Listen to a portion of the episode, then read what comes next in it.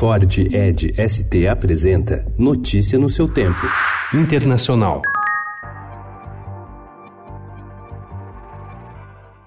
Após a retirada das tropas americanas e ataques pontuais contra alvos curdos na fronteira, a Turquia iniciou ontem uma ofensiva militar para controlar o norte da Síria. Caças bombardearam posições curdas e tanques realizaram incursões. Agências humanitárias de ajuda afirmam que a consequência mais provável é uma nova crise de refugiados. Outra preocupação é o destino de milhares de jihadistas do Estado Islâmico que estão em campos de detenção mantidos pelos curdos, fundamentais na derrota do Califado Islâmico. Islâmico.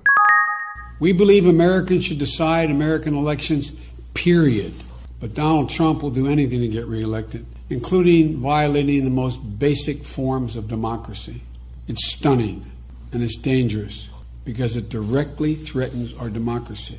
O democrata Joe Biden defendeu ontem pela primeira vez o impeachment do presidente dos Estados Unidos, Donald Trump. O inquérito de impeachment foi aberto na Câmara dos Deputados após a revelação de que Trump pediu para que o presidente da Ucrânia, Volodymyr Zelensky, investigasse Biden e o filho dele, Hunter, por ações ilegais envolvendo uma empresa de energia ucraniana. Biden é pré-candidato pelo Partido Democrata à presidência dos Estados Unidos nas eleições de 2020.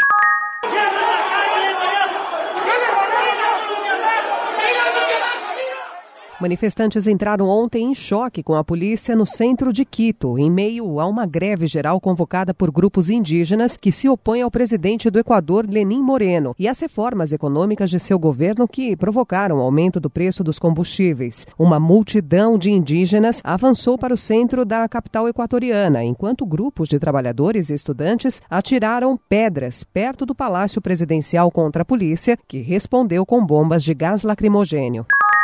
A Corte Suprema da Colômbia decidiu dar prosseguimento às investigações de fraude e suborno contra o ex-presidente Álvaro Uribe, que governou o país entre 2002 e 2010. Uribe é suspeito de ter pressionado testemunhas que poderiam vinculá-lo a paramilitares das Autodefesas Unidas da Colômbia. O grupo armado de extrema-direita fez parte do conflito armado na Colômbia entre a década de 90 e os anos 2000 e está envolvido em narcotráfico e violação de direitos humanos. Notícia no seu tempo. É um oferecimento de Ford Edge ST, o SUV que coloca performance na sua rotina até na hora de você se informar.